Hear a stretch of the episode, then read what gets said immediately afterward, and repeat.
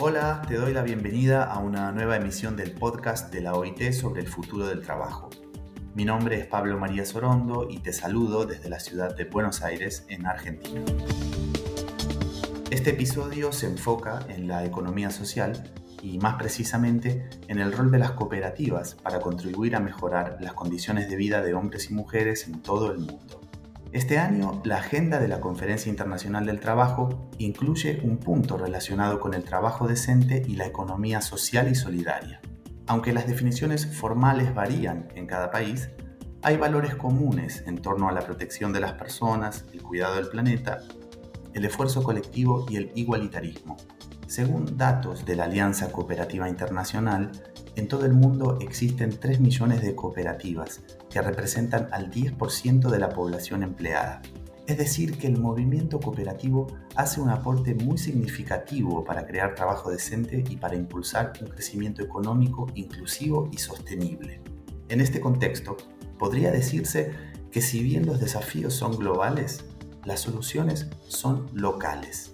Sobre esto vamos a dialogar con Alex Roy, un reconocido académico y funcionario argentino de origen francés, quien actualmente es el presidente del Instituto Nacional de Asociativismo y Economía Social de la República Argentina. Alex, bienvenido y muchas gracias por acompañarnos en el podcast de la OIT. Muchas gracias a usted por la invitación. Para comenzar, quisiera pedirte si pudieras darnos un mapeo de las cooperativas en el mundo y si es posible en la región de América Latina y el Caribe. Bueno, como bien describiste en la, introducción, el cooperativismo y el mutualismo están presentes en, todo el planeta, garantizando servicios, garantizando producción, organización del trabajo, eh, y efectivamente lo que vemos es que cada país en promedio 10% de la actividad económica, y eso son los datos que tenemos registrados, eh, está en, manos del asociativismo. Eh, nosotros lo que, lo que vemos a nivel mundial, dado el grado de informalidad de la economía, que seguramente la vida asociativa es muchísimo más. Y de hecho, si nos referimos a Argentina en particular, podemos arriesgarnos a decir que el 70% de la población está vinculado de una forma u otra al asociativismo. Eh, con lo cual es una forma organizativa que está presente en, todo el mundo.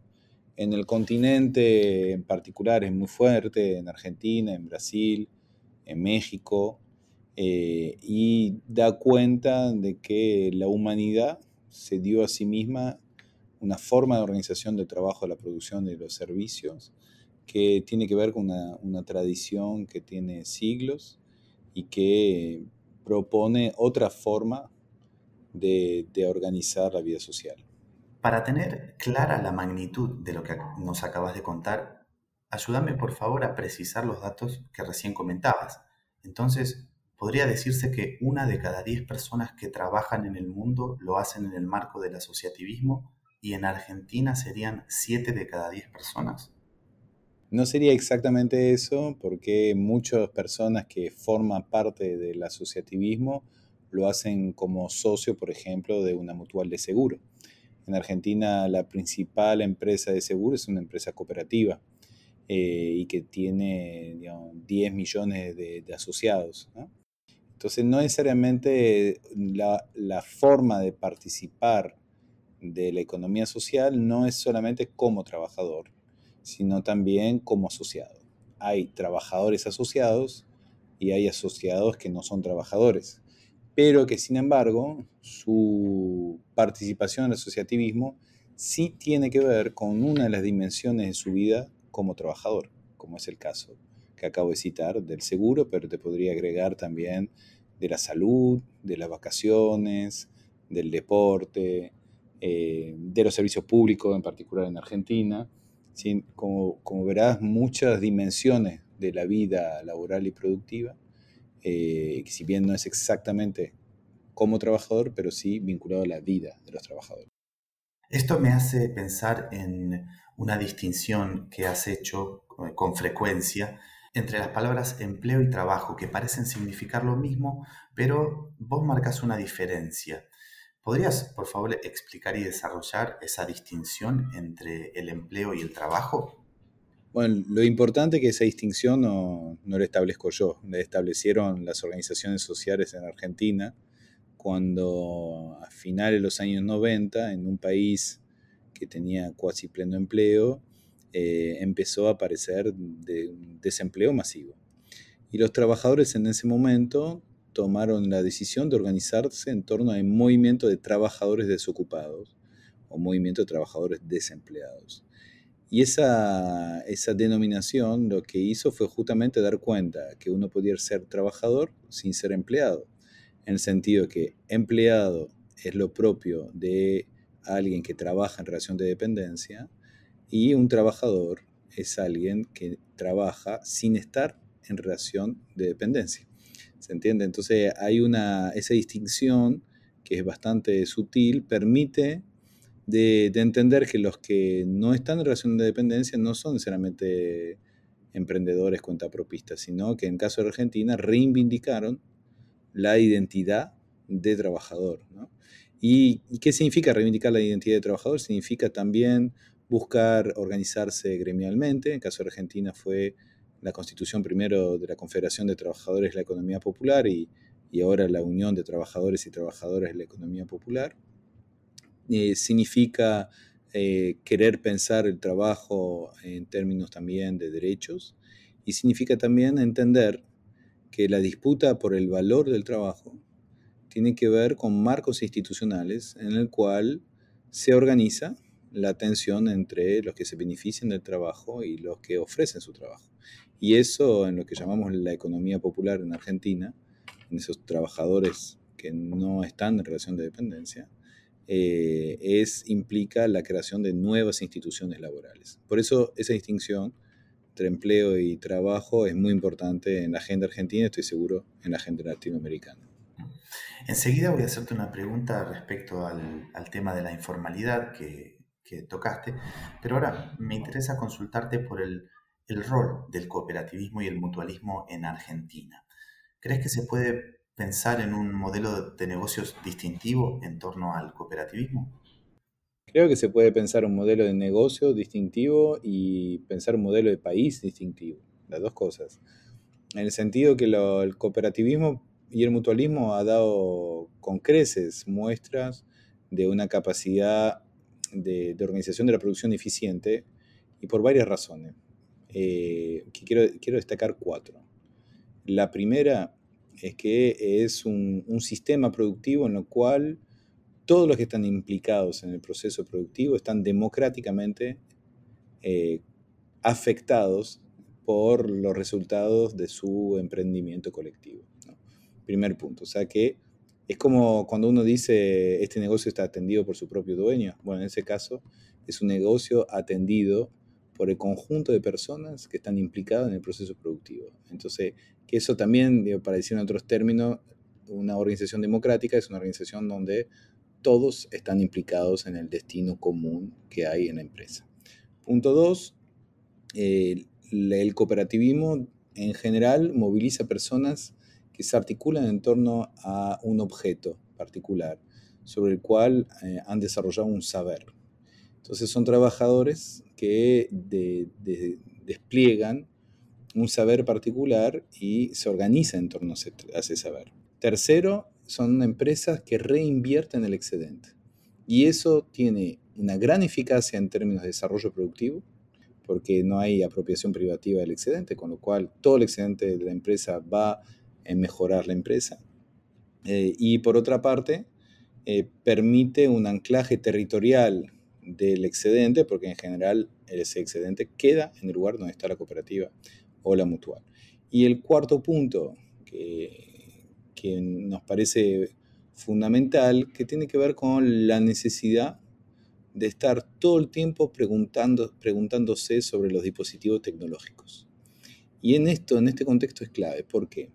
Porque en una empresa cooperativa eh, no podés actualizarte tecnológicamente y desprenderte de asociado, no existe eso.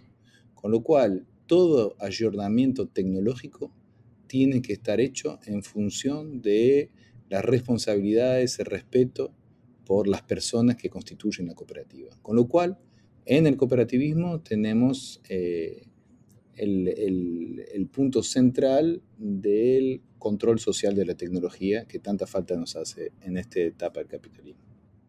En Argentina y en otros países de la región de América Latina y el Caribe, el trabajo no registrado o el trabajo informal es uno de los principales desafíos que enfrentan los gobiernos, los empleadores y el sector sindical. ¿Crees que el movimiento cooperativo puede contribuir con la transición hacia la economía formal? Yo creo que las categorías que tenemos a disposición para entender el mundo laboral hoy eh, nos dificultan acceder a la realidad, en el sentido de que todavía pensamos la economía, eh, la economía laboral, la economía productiva, en términos de empleado y empleadores. Vuelve a la pregunta que me hiciste al inicio, ¿no? Eh, y yo sé que en la OIT es importante porque la concepción tripartita del mundo del trabajo, en el cual ahí está el Estado, los empleadores y los empleados, es el que ordena la dinámica institucional del mundo laboral.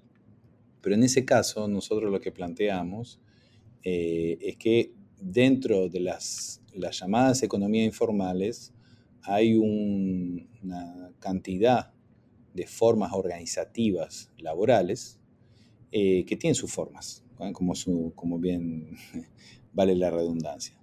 Eh, en el caso de Argentina, nosotros creamos un registro que se llama Registro Nacional de Trabajadores y Trabajadores de la Economía Popular, que hoy en día tiene 3.200.000 registrados. Para que se entienda bien, en la Argentina, la mitad de la fuerza laboral no está en relación de dependencia. Lo digo por la negativa hasta que tengamos una categoría positiva, si quieren. Eh, de esa mitad, la mitad, o sea, el 25% del total de la población, está en lo que se llama la economía popular, es decir, gente que generó su propio trabajo, que se considera a sí mismo como trabajador, pero que sin embargo el valor de su trabajo depende de una relación social. Es el caso en siete ramas de actividades que nosotros hemos identificado, eh, que son el reciclado, la, pequeña construcción, la producción de alimentos a través de la agricultura familiar, la pequeña manufactura tipo talleres textiles, la, venta en el espacio público bajo todas sus modalidades, la, economía del cuidado y todo lo que tiene que ver con eh, el reciclado, creo que yo ya lo dije. Son siete ramas.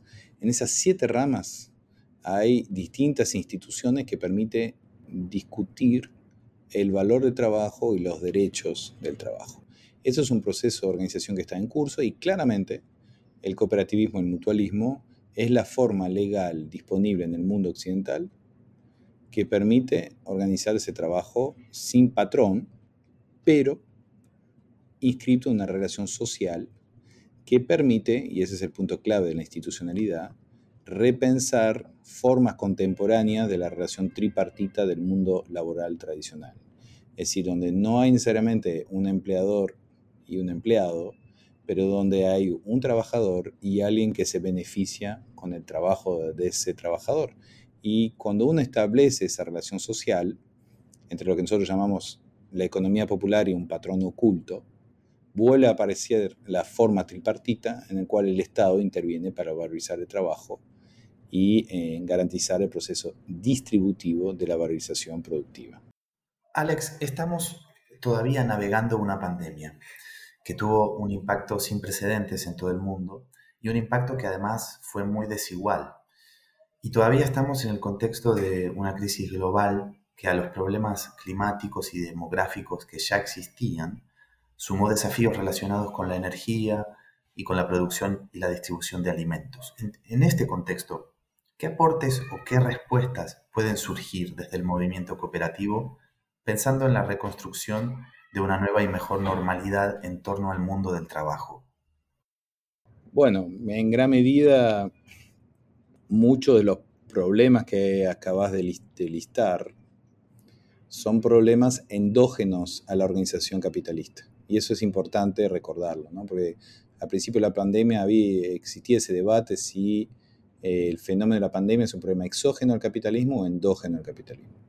Eh, si asumimos que es un problema endógeno, o sea, que forma parte de la lógica de organización del capital, y que asumimos que también eh, la producción de alimentos es un problema endógeno al capitalismo, que asumimos que el problema energético es un problema endógeno al capitalismo, entonces implica cuestionar la forma de organización del capitalismo contemporáneo en su totalidad. ¿Qué puede aportar eso el cooperativo y mutualismo? Justamente, creo que uno de los grandes problemas, varios problemas que tiene el capitalismo contemporáneo. Primero, su orientación rentística financiera que hace que el trabajo y la producción no esté en el centro de la vida común. El cooperativismo y el mutualismo pone a las personas y por ende el trabajo y la producción en el centro de la economía. Ahí tenemos claramente un contrapunto evidente con el modelo actual. Segundo, como decíamos anteriormente, toda la, forma de trabajar el cooperativo y mutualismo que implica preocuparse por el bien común, reinvertir los excedentes a nivel local, el anclaje en los territorios eh, donde se desempeñan las cooperativas y las mutuales, permite una orientación eh, de los efectos eh, ambientales, alimenticios y energéticos que sean a favor del bien común. Tomo un ejemplo, nosotros en Argentina 60% de la producción de energía está en manos cooperativas y hay múltiples proyectos de transición energética en la Argentina que no tiene que ver con construir grandes eh, parques eólicos, sino pequeñas eh, parques solares o eólicos eh, locales que alimenten ciudades más chicas o a una escala más chica que da cuenta, en fin, y ese sería el último punto, me parece, de que en el mundo nos confrontamos a dos grandes modelos. Un modelo eh, donde lo que importa es lo grande, lo concentrado, lo centralizado, o un modelo donde eh, se eh, defiende lo, lo local, lo comunitario, lo que produce a una escala realista en función de las necesidades locales, que no necesariamente significa lo chico, significa lo adaptado a la realidad humana y a la talla humana de la producción. Entonces me parece que si tomamos todos esos elementos, claramente cuanto más componente cooperativo y mutual tenga una sociedad, más sustentable en términos sociales, ambientales eh, y en términos alimenticios y energéticos va a ser la sociedad, de eso estamos convencidos. Alex, muchas gracias por este diálogo y por acompañarnos en este episodio. Muchas gracias a vos. Sin duda nos queda mucho que aprender sobre el rol de las cooperativas y del asociativismo como eje de la economía social y solidaria. Para más información sobre este y otros temas, podés visitar el sitio web de la OIT en www.ilo.org. Mi nombre es Pablo María Sorondo y les dejo un gran saludo desde la ciudad de Buenos Aires, en Argentina Muchísimas gracias por habernos acompañado en un nuevo episodio del podcast de la OIT sobre el futuro del trabajo.